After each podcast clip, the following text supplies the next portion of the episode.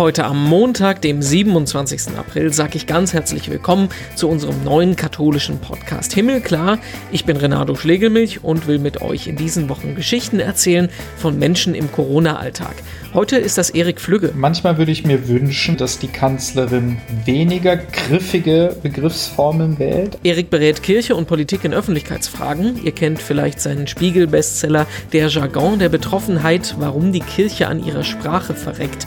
Mit ihm werden werden wir uns gleich mal angucken, wie die Kirche und die Politik in der Krise reagieren und ob das alles so in die richtige Richtung geht, seiner Meinung nach.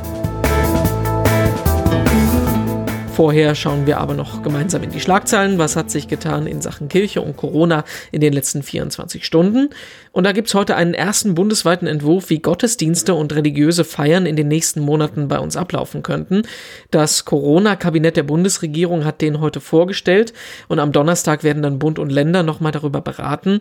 Im Prinzip steht da drin, was eh schon diskutiert wurde. Also Abstandsregeln, kein Körperkontakt, kein Gesang. Interessant finde ich die Punkte, dass zum Beispiel jeder sein eigenes eigenes Gesangbuch mitbringen soll und dass Ordner bei den Feiern strikt Besucher abweisen sollen, die irgendwelche Krankheitssymptome aufweisen. Es soll mehr Gottesdienste geben, bei denen dann weniger Leute kommen. Und Großveranstaltungen wie Wallfahrten oder Prozessionen sollen komplett ausfallen in der nächsten Zeit. Und ich sag's ganz ehrlich, ich fühle mich irgendwie ziemlich unwohl bei den Ideen. Also Gottesdienst ohne Gesang, aber dann mit Sicherheitsleuten, weiß nicht, wie das ist. Aber was soll man halt machen? Irgendwie muss es ja zurück in die Normalität gehen, ne? In Nordrhein-Westfalen sind seit Donnerstag einige Abschlussklassenschüler wieder in den Schulen. Das katholische Gymnasium, das zum Kloster Knechtsteden bei Dormagen gehört, das muss allerdings ab heute seine Türen wieder schließen. Einer der Schüler hat einen Infektionsfall in der Familie, wurde zwar selber negativ getestet, aber aus Sicherheitsgründen wird der Unterricht in der nächsten Zeit dort wieder ausfallen. Ab heute gibt es in vielen öffentlichen Bereichen auch eine Maskenpflicht. Das wird euch in irgendeiner Form selber auch betreffen. Und die deutschen Bischöfe, die gehen auch mit gutem Beispiel voran und viele von denen posten Fotos auf Facebook von sich selber mit Mundschutz. Bischof Kohlgraf aus Mainz, der trägt gleich drei verschiedene Masken zur Schau. Zum Beispiel eine schwarze mit großem Logo vom Bistum Mainz. Da schreibt dann jemand in den Kommentaren, das sieht ein bisschen aus wie Batman. Und der nächste sagt, super, so eine Maske hole ich mir jetzt auch und gehe dann als Bischof von Mainz aus. Na dann viel Erfolg. Und im Podcast wollen wir heute mit Erik Flügge sprechen, bekannt als Bestsellerautor. Unter anderem hat sein Buch Der Jargon der Betroffenheit, warum die Kirche an ihrer Sprache verreckt, vor ein paar Jahren für Schlagzeilen und Diskussionen gesorgt. Er ist aber auch Politikberater seit langem schon, hat seine eigene Agentur und ist heute bei uns im Himmelklar Podcast. Grüß dich. Hallo. Wir gehen jetzt in die, glaube siebte Woche Ausnahmezustand. Wie geht's dir? In was für einer Lage erwische ich dich? Ich bin zu Hause, das habe ich mit ganz vielen Leuten gemeinsam. Ähm, Im Grunde genommen darf ich gerade gar nichts mehr machen von dem, was ich sonst so mache. Ich bin sonst sehr, sehr viel auf Reisen. Ich halte viele Vorträge. Ich habe normalerweise tausende Kilometer mit der Bahn in der Woche hinter mir. Normalerweise treffe ich hunderte oder sogar tausende Leute äh, pro Woche, spreche zu denen, spreche mit denen, diskutiere. Und das alles kann ich gerade nicht tun. Also ich habe es mal ausgerechnet, meine Sozialkontakte sind um 99,8 Prozent Prozent runtergegangen. Das hat mich wirklich ein bisschen überrascht, äh, als ich das gemerkt habe. Ähm, das ist für mich was völlig Neues. Also es ist manchmal auch irritierend. Ich stelle zum Beispiel fest, ich bin normalerweise nie am Wochenende zu Hause. Das kenne ich gar nicht, so ein richtiges freies Wochenende oder auch mal so einen richtigen freien freien äh, Feierabend. Das habe ich so selten, dass ich wirklich die ersten Wochen gemerkt habe, ich muss mir überhaupt erstmal ausdenken, wie man Wochenende füllt. Also was mhm. man da machen kann. Und jetzt habe ich mir irgendwie so ein paar sportliche Hobbys gesucht und äh, ich bin, äh, bin viel am Schreiben oder telefonieren oder äh, versuche mich mit Leuten online zu vernetzen. Und solche Sachen mache ich, aber es war tatsächlich auch erstmal eine Suche nach, was kann ich eigentlich tun, wenn ich all das, was ich sonst tue, nicht tun kann. Du bist äh, Politikberater, du hast deine eigene Agentur, Squirrel und Nuts heißt die, seit äh, 2012 gibt es die, glaube ich, und bist auch eben in Kirchenkreisen der Mensch, der befragt wird, wenn es um unsere Kommunikation geht. Wenn du dich so umguckst, was, äh, fangen wir mal mit der Politik an, was die Kanzlerin sagt, was die Politik grundsätzlich zu diesem Ausnahmezustand sagt, größter Ausnahmezustand seit dem Zweiten Weltkrieg, was geht dir da so durch den Kopf? Also das ist natürlich gerade die die Traumzeit für Politik nicht, weil man gerade eine schreckliche Aufgabe lösen muss, geht ja wirklich um Menschenleben, sondern aus kommunikativer Sicht. Also man spricht gerade als Regierung und es wird einem sofort zugehört. Das ist normalerweise mhm. nicht der Fall. Die Aufmerksamkeit ist gerade ganz, ganz hoch. Man muss nur ein bisschen was sagen und schon, ähm, schon ist das ganze Interesse da und gleichzeitig sind auch ähm, sind gerade die Leute in der Bevölkerung sehr stark ähm, auf dem Ticket der Regierenden unterwegs. Also sie finden es sie finden es gut, was da passiert, was da gesagt wird. Also Krisenzeiten sind die Hochzeit der Exekutive, der Regierenden und das merkt man jetzt gerade auch. Also da gibt es mhm. gerade einen ganz engen Schulterschluss, der miteinander stattfindet. Das ist für mich zum Beispiel auch ganz interessant, weil normalerweise ist es meine Aufgabe, Regierungspolitik äh, interessant zu machen oder Oppositionspolitik interessant zu machen. Also dafür zu sorgen, dass Politik überhaupt gehört wird. Darum muss man sich zurzeit nicht kümmern. Zurzeit muss man eher ganz genau darauf aufpassen, was man sagt und wie, welche Wellen das dann am Ende schlägt. Also machen wir ein einfaches Beispiel.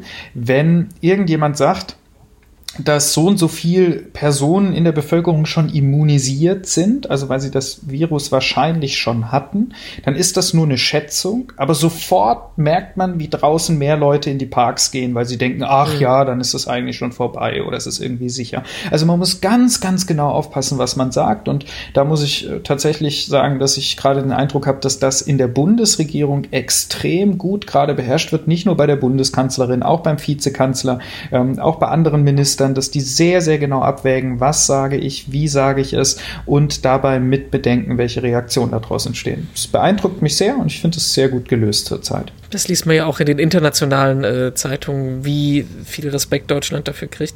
Ähm, ich finde, äh, die Kanzlerin haut ja im Moment relativ eingängige Zitate raus. Ne? Erst äh, Zweiten Weltkrieg habe ich erwähnt, äh, jetzt ähm, haben wir die Zumutung der Demokratie, was er bei der Regierungserklärung gesagt hat. Auf der anderen Seite hat dieses ähm, Öffnungsdiskussionsorgien oder wie es hieß für viel äh, Diskussion gesorgt. Findest du das ist, das, ist das eine richtige Kommunikation? Also manchmal würde ich mir wünschen an der Stelle, dass die Kanzlerin weniger griffige Begriffsformeln wählt, also dass sie tatsächlich nicht solche Reizworte wie Öffnungsdiskussionsorgien produziert, weil die natürlich zu Recht Wutreaktionen erzeugen, weil die Leute sagen, also Entschuldigung, hier sind gerade ganz viele Grundrechte und Freiheitsrechte eingeschränkt. Mhm. Es ist keine Orgie, wenn wir darüber reden, wie schnell wird das beendet. Da hat sie in ihrer ersten großen Ansprache tatsächlich einen besseren Ton gefunden. Da hat sie nämlich gesagt, wir führen jetzt diese Maßnahmen ein und wir werden jeden Tag wieder überprüfen, ob sie dennoch notwendig sind. Also da hatte sie ihn besser getroffen.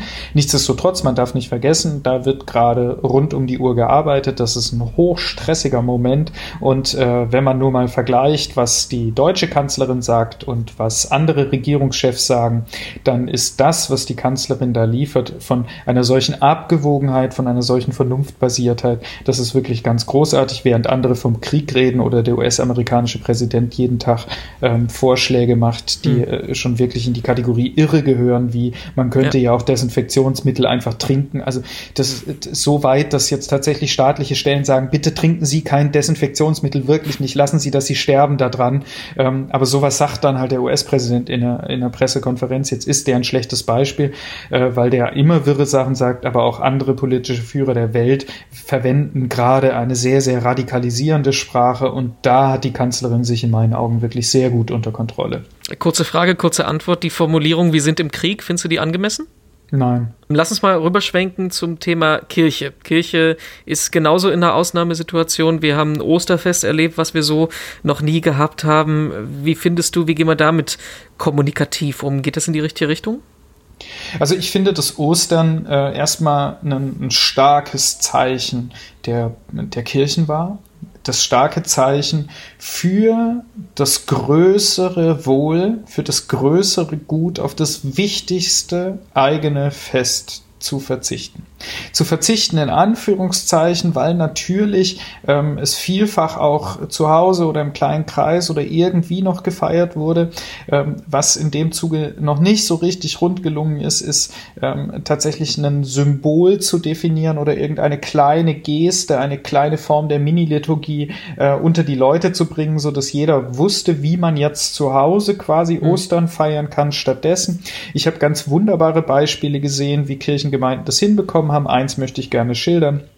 Es war eine Gemeinde, die sich überlegt hat, wie kriegen wir dieses Osterfest in, in eine Präsenz, obwohl sich gerade keiner treffen kann. Was haben die gemacht? Die haben an der Stelle im Ort, wo man noch einkaufen kann, äh, ein Kreuz aufgestellt, also wirklich in die Wiese gerammt und haben am Karfreitag ein schwarzes Tuch um dieses Kreuz gemacht und haben dann dieses, äh, dieses Kreuz am Sonntag mit einer äh, äh, Grünpflanzen- und Blumenranke umgeben und haben damit so in, in einfachen Symbolen und Gesten ähm, die, die fundamental sakramentalen Momente des Osterfestes dann doch noch abgebildet bekommen. Das sind, glaube ich, kluge Zeichen. Auch da mal wieder die spannende Frage, warum haben wir das eigentlich schon immer gemacht? Also wieso, wieso nur jetzt? Warum sind wir früher nicht so rausgegangen und haben auch Ostern in die Öffentlichkeit getragen? Da gehört es ja eigentlich auch hin, in die Öffentlichkeit, dieses Osterfest. Aber nichtsdestotrotz ähm, gibt es an vielen Stellen auch ein merkliches Überfordertsein von Kirche damit, was man eigentlich in so einer Situation tun soll. Man kann sagen, die Kirche kommuniziert jetzt eigentlich intensiver oder mehr, als es sonst je getan hat. Findest du das richtig oder geht das in die richtige Richtung? Ich finde, es gibt gerade Leute, die es richtig gut machen, die sich sehr, sehr strukturiert und sehr zielgenau überlegen, für welche Zielgruppe muss ich gerade was machen. Ich weiß, den Zielgruppenbegriff kann schon keiner leiden, aber ich will es in ein Beispiel packen. Meine Oma ist wirklich eine hochbetagte Dame. Sie ist sehr, sehr alt und sie hat in einer Wohnung gewohnt, wo erst jetzt ein Aufzug eingebaut wurde und ihr sind über die Jahre, die ist ihr dieses Treppenhaus beschwerlich geworden. Sie wollte da aber nicht ausziehen. Das ist ihr ganz wichtig, da zu wohnen. Die ist immer fleißig in den katholischen Gottesdienst gegangen und hat es irgendwann aufgehört, weil sie es nicht mehr geschafft hat. Und das hat damals nie ausgelöst, dass die Gemeinde sich bei ihr gemeldet hat, nachgehakt hat, gefragt hat, warum kommen sie denn eigentlich nicht mehr? Was ist denn los? Oder irgendwie. Es hat einfach nichts stattgefunden. Jetzt in dieser Krise hat diese Kirchengemeinde sich endlich mal bei meiner Oma gemeldet und hat ihr einen Brief geschrieben und da waren Gebete drin. Und das war großartig für meine Großmutter. Also meine Oma hat sich diese Gebete vorlesen lassen, weil sie auch nicht mehr so gut sieht und hat die dann mitgebetet und es war ihr ganz wichtig, dass es das gibt und dass das für sie da ist und dass da ihre Gemeinde an sie denkt. Und ich stelle die Frage, warum haben wir das davor nicht schon getan und warum ist es nicht eigentlich unser Grundprinzip, so auf Leute zuzugehen? Und dann gibt es andere, die einfach äh, tatsächlich, und da, da gehe ich in den Streit, da gehe ich jetzt auch seit Wochen in die Diskussion, die finden, dass es bräuchte, dass es ein Video davon gibt, wie sie predigen oder wie sie eine Messe feiern, ähm, und zwar von ihnen selbst. Die verweisen nicht auf den Sonntagsgottesdienst im Fernsehen.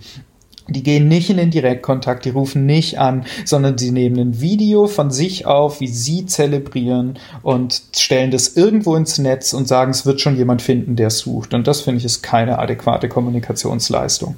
Wir hatten lustigerweise gestern im Podcast eine ähnliche Diskussion, weil, es um Kirche und Digital und Internet ging. Und mein Gegenargument war, ähm, bietet das den Leuten nicht ein bisschen Bestätigung, Sicherheit, Komfort, wenn sie sehen, die Leute, die ich sonst in der Kirche gesehen habe, die sind jetzt trotzdem noch als Video da. Also kann das auch nicht so eine Be Bestärkung geben. Ja, aber dann muss man es richtig machen. Der Punkt ist doch, wem hilft das? Das hilft meinen sonstigen Kirchgängern, weil das sind die, die mich kennen und für die es wichtig ist, dass das seither noch stattfindet. Aber meine Kirchgängerinnen und Kirchgänger sind ja eben A, zum Großteil erstmal ältere Leute. Nicht nur, aber zum Großteil ältere Leute. Sehen die wirklich ein YouTube-Video? Video, dann wird sich schnell rausgeredet und gesagt, ja, die haben ja vielleicht auch Verwandte, die zeigen ihnen das auf YouTube. Kann ich es kontrollieren? Nein. Ich glaube, was der richtige Akt ist, den man vollziehen muss. Eine Kirche darf, bevor jetzt irgendjemand Datenschutz schreibt, natürlich darf eine Kirchengemeinde Kontaktdaten ihrer Mitglieder haben. Sie muss nur fragen. Was ich also machen kann als Kirchengemeinde ist, ich schreibe meinen sonstigen Kirchgängern, die kennen wir ja, wir wissen ja, wer das ist, schreibe ich einen Brief und bitte Sie um eine E-Mail-Adresse, die Sie mir bitte mitteilen und dann kann ich gerne einen Videostream von meiner Messe machen, aber dann kann ich es Ihnen direkt zuschicken und damit auch sicherstellen, dass die das bekommen. Damit bekommen es genau die, denen das wichtig ist, die, die mich mhm. kennen. Und das ist diese Form von Kommunikation, die richtig ist. Gerade passiert es aber, dass irgendjemand, manchmal mit schlechtem Ton und verwackelter Handykamera, dann ein Video von sich selber aufnimmt, wie man irgendwas zelebriert. Man stellt es auf YouTube und postet es nochmal kurz auf Facebook und denkt, damit wäre die eigene Gemeinde erreicht. Was dabei aber passiert ist, dass man A, einen Großteil der eigenen Gemeinde nicht erreicht, weil sie das nicht mitbekommen und B, man noch eine ganze Menge andere Leute erreicht, die achten dann aber nicht auf die Beziehungsebene, weil sie kennen mich nicht, sondern die denken, warum ist der Ton so schlecht, warum ist die Videoqualität mhm. nicht stimmig. Also deswegen, wer sich an eine Masse richtet, muss professionell handeln und wer sich aber an die eigene Kerngemeinde mit Beziehungen, die existieren, richtet, der muss halt auch die Kontaktdaten von denen einsammeln und es denen konkret sagen. Und wie gesagt, natürlich darf ich das als Kirche auch unter den Bedingungen von Datenschutz. Ich muss die Leute nur fragen, ob ich die Daten speichern darf. Lass uns mal noch kurz auf das große Thema äh, Kirchenöffnungen schauen. Nächstes Wochenende geht es in vielen Bundesländern wieder los unter strengen Hygieneauflagen. Ich habe manchmal ein bisschen den Eindruck, dass die Kirche ähm, sich fast in so einer Opferrolle sieht äh, unter der Politik. Dürfen wir endlich, dürfen wir endlich? Nee, Moment, so, so, so sollte es auch nicht laufen. Wie siehst du das?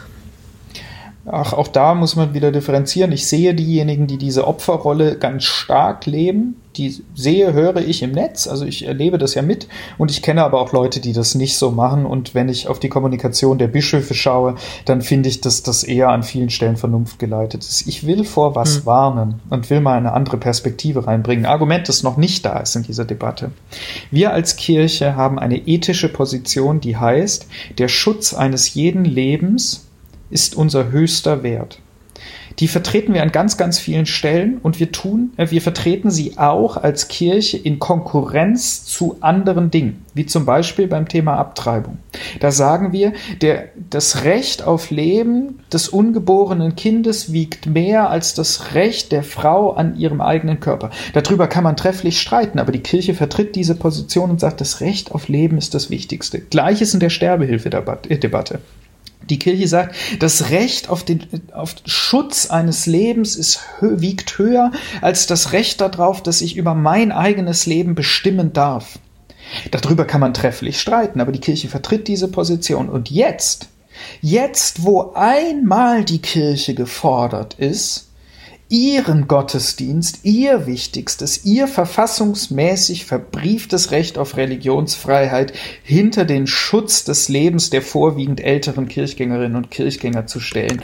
Da zählt plötzlich etwas anderes mehr. Und ich glaube, das wird dauerhaft die ethische Position der Kirche in der Öffentlichkeit belasten, wenn man jetzt die Kirchen aufmacht. Spannender ist es, so eine Position zu beziehen, wie die evangelische Kirche im Rheinland es meines Wissens gerade getan hat, nämlich zu sagen, wir haben dafür gekämpft, dass wir Gottesdienste stattfinden lassen dürfen und haben uns dann weil es um die Religionsfreiheit geht und haben uns dann freiwillig entschieden, sie nicht stattfinden zu lassen. Ich spitze das mal zu. Wenn wir nächsten Sonntag Gottesdienst feiern, verliert die Kirche ihre Glaubwürdigkeit? Nicht in jeder Hinsicht, nicht in jeder Frage, aber es wird deutlich schwerer sein, die ethische Position, der, Leben, äh, der Schutz eines Lebens ist das höchste Gut in Zukunft zu vertreten, weil man selber ja vorgemacht hat, dass, äh, ein, äh, dass der Schutz eines Lebens durchaus eine Abwägungsfrage ist, wenn es um den eigenen Gottesdienst geht. Das ist die Entscheidung, vor der man gerade in jeder Gemeinde steht hält man das Leben und die Gefährdung von Leuten, die in den Gottesdienst kommen, egal welche Hygienemaßnahmen man macht, es wird immer so sein, hält man diesen Gottesdienst für wertig genug, um eine Abwägung über die Gefährdung von Leben zu machen oder nicht. Und wie gesagt, es wird definitiv unsere ethische Position für die Zukunft gefährden. Hochinteressante Diskussion. Ähm, du musst mir noch meine Abschlussfrage beantworten. Was bringt dir Hoffnung im Moment? Ich habe gar keinen Mangel an Hoffnung. Also das ist ja so eine Frage, so als wenn man sich dramatisch fühlt, dann was macht, was gibt einem noch Hoffnung? Mir geht's doch gut. Also so ehrlich bin ich doch. Ich bin in meiner Wohnung zu Hause, äh, ich habe hier Platz, ähm, ich habe keine Kinder, das heißt, ich bin nicht den ganzen Tag in einer Betreuungssituation. Ich habe gerade so wenig Stress, wie ich wahrscheinlich in Jahren nicht hatte. Mir muss gerade niemand Hoffnung geben. Ich bin wirklich froh, wenn das vorbei ist. Und ich habe natürlich die Hoffnung, dass es irgendwann endet und wir wieder auch zu anderen Dingen zurückkehren. Aber ich muss gerade nicht auf die größere Suche nach Hoffnung gehen. Mir geht's gut. Und zum Abschluss vom Podcast wollen wir immer noch ein digitales Seelsorgeprojekt vorstellen. Und heute sind das die täglichen Impulse vom Benediktinerpater Philipp Meyer aus der Abtei Maria Lach in der Eifel. Seit Jahren postet er schon jeden Tag auf YouTube als Video seine Gedanken. In der Corona-Zeit das natürlich auch. Und da sind ja solche Impulse besonders wertvoll. Gestern ging es darum, wie wichtig es ist, wenn Menschen füreinander, miteinander beten. Sucht mal auf YouTube Abendgebet Maria Lach, da findet ihr die täglichen Impulse. Ein täglicher Impuls ist auch unser Himmelklar-Podcast. Den gibt es in der Corona-Zeit jeden Tag. Ihr findet uns auch online unter himmelklar.de, auf Facebook und Instagram als Himmelklar-Podcast, auf Twitter als Himmelklar-Pod. Unter dem Hashtag Himmelklar könnt ihr mit uns überall diskutieren. Und ich bin auch immer ansprechbar als Ed Renato Joachim. Morgen sind wir dann im Podcast auch wieder da und dann gehen wir in die Schule, gemeinsam mit der Lehrerin und Bloggerin Nina Toller. Sie sind ja mit den Masken gekommen. Sie haben es dann während der Unterrichtsstunde die Maske wieder abgesetzt. Ich hatte sie ja die ganze Zeit auf, mhm. beispielsweise. Ich kam mir auch komisch vor. Nina ist seit letztem Donnerstag mit ihren Abiturienten wieder in der Klasse, muss jede Stunde aber quasi dreimal halten. Zweimal vor verkleinerten Gruppen und einmal online für die Schüler, die zu Hause bleiben. Morgen erzählt sie uns ein bisschen was aus dem Schul-Corona-Alltag. Dann hören wir uns wieder. Ich bin Renato Schlegelmilch und sage Tschüss, bis dann.